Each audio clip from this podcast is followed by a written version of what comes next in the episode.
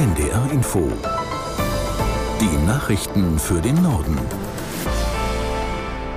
Um 9.30 Uhr mit Claudia Drews. Heute Mittag beginnt die 60. Münchner Sicherheitskonferenz.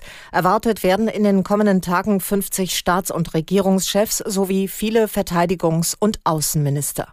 Die Eröffnungsrede hält UN-Generalsekretär Guterres. Konferenzleiter Christoph Heusgen zeigte sich im Bayerischen Rundfunk zuversichtlich, dass die Sicherheitskonferenz etwas bewegen werde.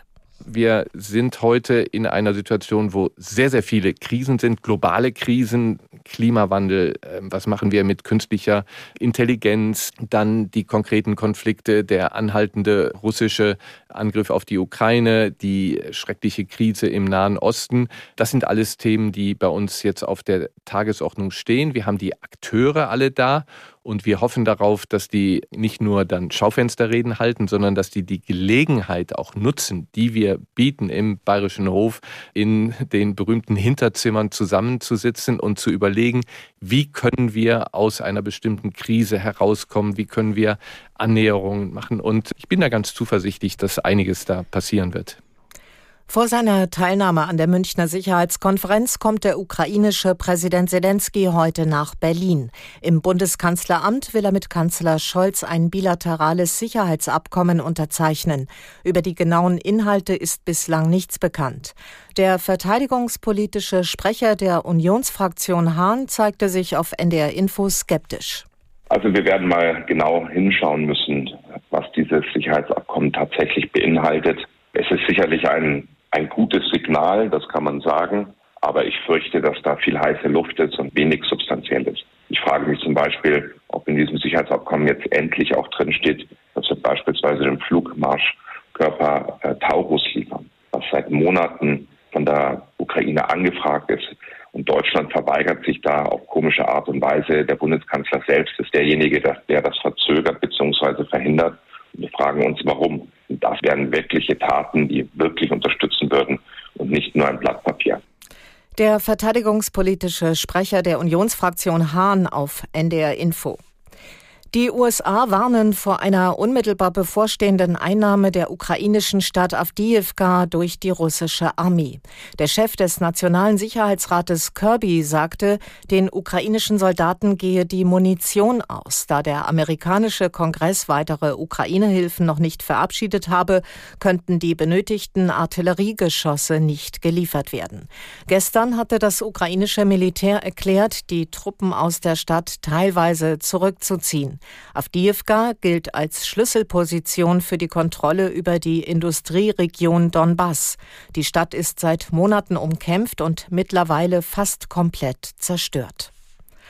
US-Präsident Biden hat Israel erneut vor einer Militäroffensive in Rafah im südlichen Gazastreifen gewarnt.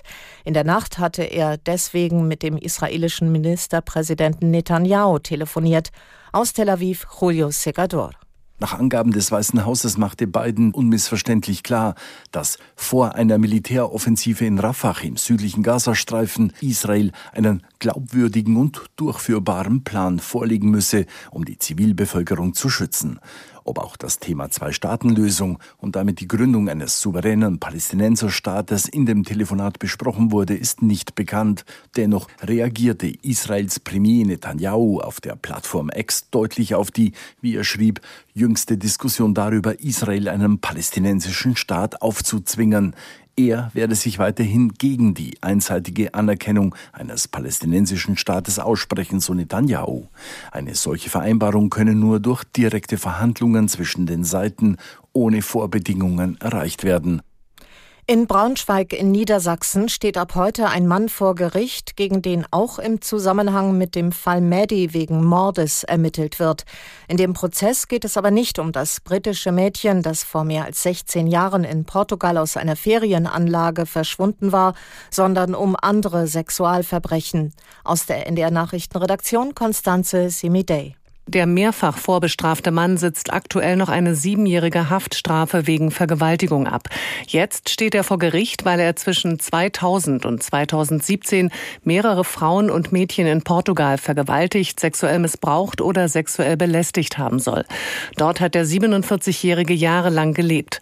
Er soll nach ganz ähnlichem Muster in Ferienwohnungen an der Algarve eingedrungen sein, seine Opfer gefesselt und brutal misshandelt haben. Von einigen Taten soll es Videoaufnahmen geben.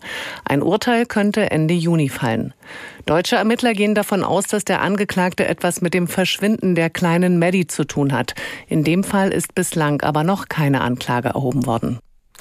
Die Chat-GPT-Firma OpenAI bietet mit einer KI-Software jetzt auch die Erstellung kurzer Videos an. Das Programm ist allerdings noch nicht für alle verfügbar. Aus Los Angeles, Katharina Wilhelm. Sora heißt das KI-Programm, das aus Texteingaben, sogenannten Prompts, Videos erstellen kann, bis zu einer Minute lang. Die Software steht allerdings noch nicht der breiten Öffentlichkeit zur Verfügung, sondern soll von einer Gruppe ausgewählter Kreativer erst einmal getestet werden.